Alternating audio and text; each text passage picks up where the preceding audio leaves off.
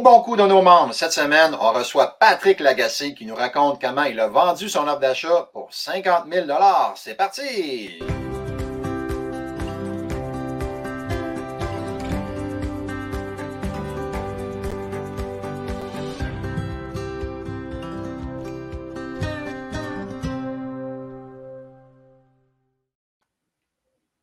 Bonjour à tous, euh, Yvan Cournoyer, investisseur et président du CIQ. Très content d'être avec vous cette semaine encore une fois pour un partage de bons coups d'un de nos membres, Patrick Lagacé, un gradué du coaching régulier et du coaching avancé qui nous fait le plaisir et l'honneur d'être là avec nous aujourd'hui. Salut Patrick. Salut Yvan, comment ça va? Ça va de mieux en mieux, comme toujours. Hey, merci beaucoup d'être là. C'est très gentil de ta part et on espère que les gens vont être inspirés euh, par euh, ton bon coup. Donc, avant de rentrer dans la transaction, partager qui est Patrick? Euh, en fait, moi, j'ai un background euh, d'administrateur système en consultant. Euh, j'ai aussi fondé un organisme à but non lucratif en 2016 qui s'appelle Garde-Feu, qui permet aux artistes de feu de Montréal, des alentours, de s'entraîner en sécurité. ma grosse motivation pour, pour l'immobilier, c'est vraiment de pouvoir assurer la subsistance de cet organisme-là excellent. Puis tu es bien parti. Quatre transactions en à peu près deux ans, trois ventes d'offres d'achat. Donc, euh, ça va très bien. justement, en parlant d'offres d'achat, tu nous as vendu une à 50 000 Peut-être nous euh, résumer un peu la transaction? En fait, c'était une transaction qui est assez difficile. Euh, le monsieur, je l'ai accroché dans le fond avec une publication postale. On s'était déjà parlé, il voulait 1,3 million pour un 8 logements. son prix était un peu trop haut, puis surtout considérant l'état de son, immeuble, le prix était beaucoup trop haut. Euh, donc, euh, j'ai quand même gardé le lien avec lui. Je l'ai relancé plusieurs fois. Euh, et à un moment donné, ben, son prix a commencé à baisser. il m'a dit OK, il, y avait un de ses amis qui l'aidait beaucoup là-dedans, qui était courtier immobilier. Lui, le vendeur était d'origine chinoise. Donc, il y avait une grosse barrière linguistique en partant. Euh, de fil en aiguille, il a été prêt à diminuer son prix et finalement, on s'est entendu sur un prix de 850 000 pour, euh, pour l'offre d'achat.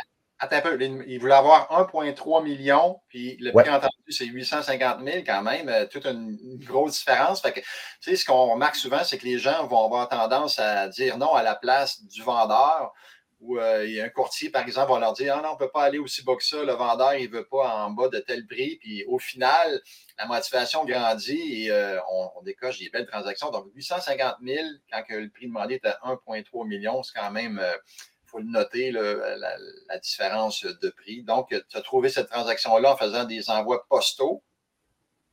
Bien sûr, ton, rayon de soleil d'abondance, c'est les envois postaux, c'est ça? Exact. Au tout début de ma prospection, euh, je m'étais dit, ah, je n'en ferai pas des envois postaux, j'en ferai pas plein de communications comme ça. Je vais juste analyser mon marché puis trouver le meilleur deal, puis je, fais, je vais faire une offre d'achat, puis ça va être réglé. Euh, et puis, euh, ben, ça ne fonctionne pas comme ça. quand j'ai trouvé mon, premier deal comme ça, puis j'étais arrivé, ben, j'étais tellement inexpérimenté, ça paraissait, le, le vendeur n'a pas voulu signer ça du tout. Fait que c'est important de, de tirer plus large, puis d'accepter qu'il y en a qui euh, que ça marchera juste pas, puis c'est correct. Ça fait partie de l'expérience. C'est ça qui, fait en sorte que le prochain vendeur va nous trouver plus expérimenté, puis va être plus tenté de signer avec nous.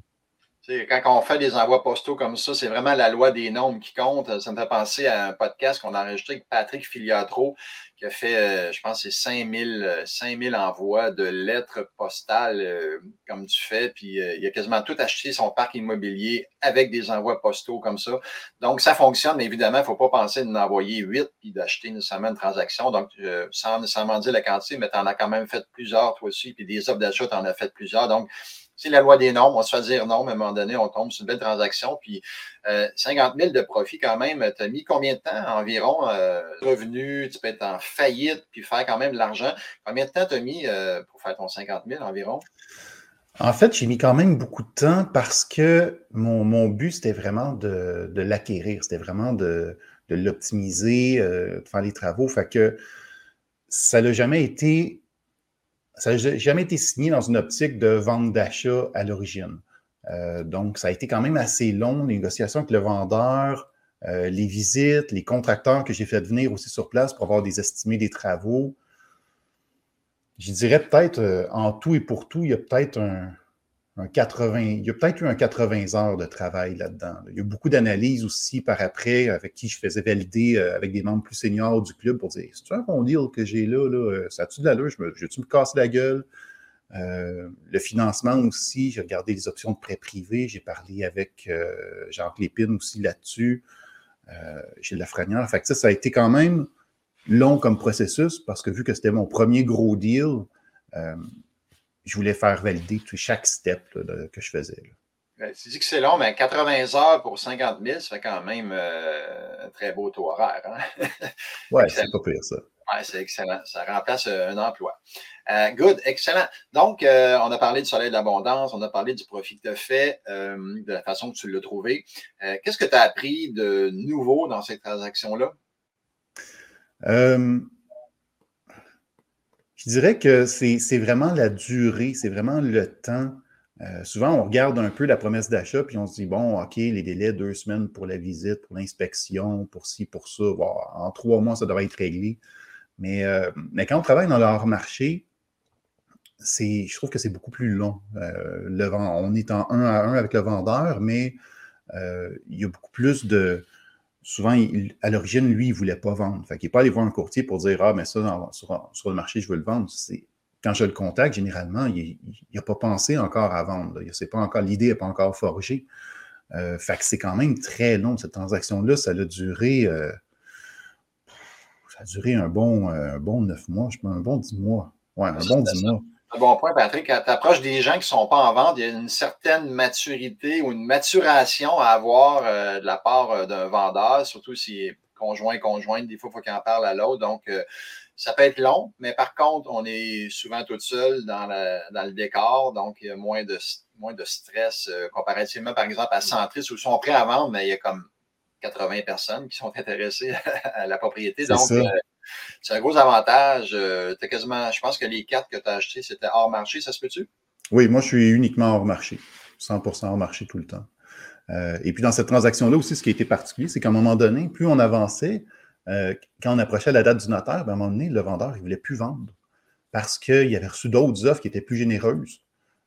fait que là, ça avait, été, ça avait été assez difficile de ce côté-là parce que là, il ne croyait plus qu'on avait le financement. il, y a plein de choses qui, qui fait en sorte que c'était que c'était vraiment là, OK, on, est-ce qu'on est en de perdre la transaction ou est-ce que, vu que c'était ma première à ce moment-là, euh, je peux te dire que j'étais vraiment nerveux. J'étais vraiment content de faire ça avec Isabelle, qui, euh, qui a beaucoup plus d'expérience que moi, qui était vraiment non, non, regarde ça, on ne se laisse pas faire là-dessus, on va faire ça, ça, ça, ça, ça. Fait que euh, je pense que aussi de s'associer avec des gens qui ont d'expérience, ça aide beaucoup. Cette transaction-là, je ne pense pas qu'elle aurait pu être conclue sans l'expérience d'Isabelle dans tout ça. Excellent travail d'équipe. Good, good, good. Euh, le temps file, ça va vite. Euh, il reste environ 4-5 minutes. Euh, T'aurais-tu un livre inspirant peut-être que tu peux partager aux gens? Qu'est-ce qui t'a comme motivé dans, récemment comme lecture? En fait, j'avais lu il y a plusieurs années la semaine de, 4 heures. Et puis, ça m'avait particulièrement touché. Pardon? La semaine de 4 heures de Tim Ferry. Ferris? non, c'est celui de il y en a, je ne me rappelle plus, en tout cas celui de Jacques Lépine. Il y en avait un de Jacques Lépine là-dessus. Euh, et puis, ça m'avait particulièrement inspiré parce que je me disais, wow, on peut faire euh, de l'argent comme ça. Et depuis ce temps-là, moi, j'avais un triplex que j'avais acheté en 2006. Puis, à chaque année, je regardais à peu près le marché pour dire, OK, ben, je vais en acheter d'autres, je vais en acheter d'autres. Mais il n'y avait rien de rentable à chaque fois. Je faisais mon cruncher, puis ça ne marchait pas.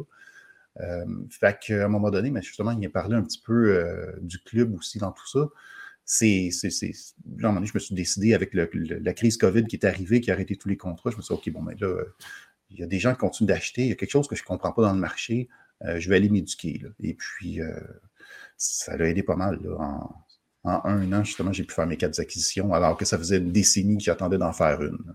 Ça me fait penser, souvent les gens vont entendre que le marché descende, que ça baisse pour faire un premier pas, pour bouger, mais attendez pas nécessairement que ça baisse. Euh, entrer dans le marché, évidemment, avec une belle transaction, mais le plus tôt possible, parce qu'on ne sait pas, ça peut continuer à monter. Euh, moi, en 2001, quand j'ai commencé, j'avais rencontré des gens qui me disaient Ah, je vais attendre que ça descende. Mais depuis ce temps-là, ça n'a jamais euh, ou presque descendu. Donc, rentrer dans le marché le plus tôt possible avec une belle transaction.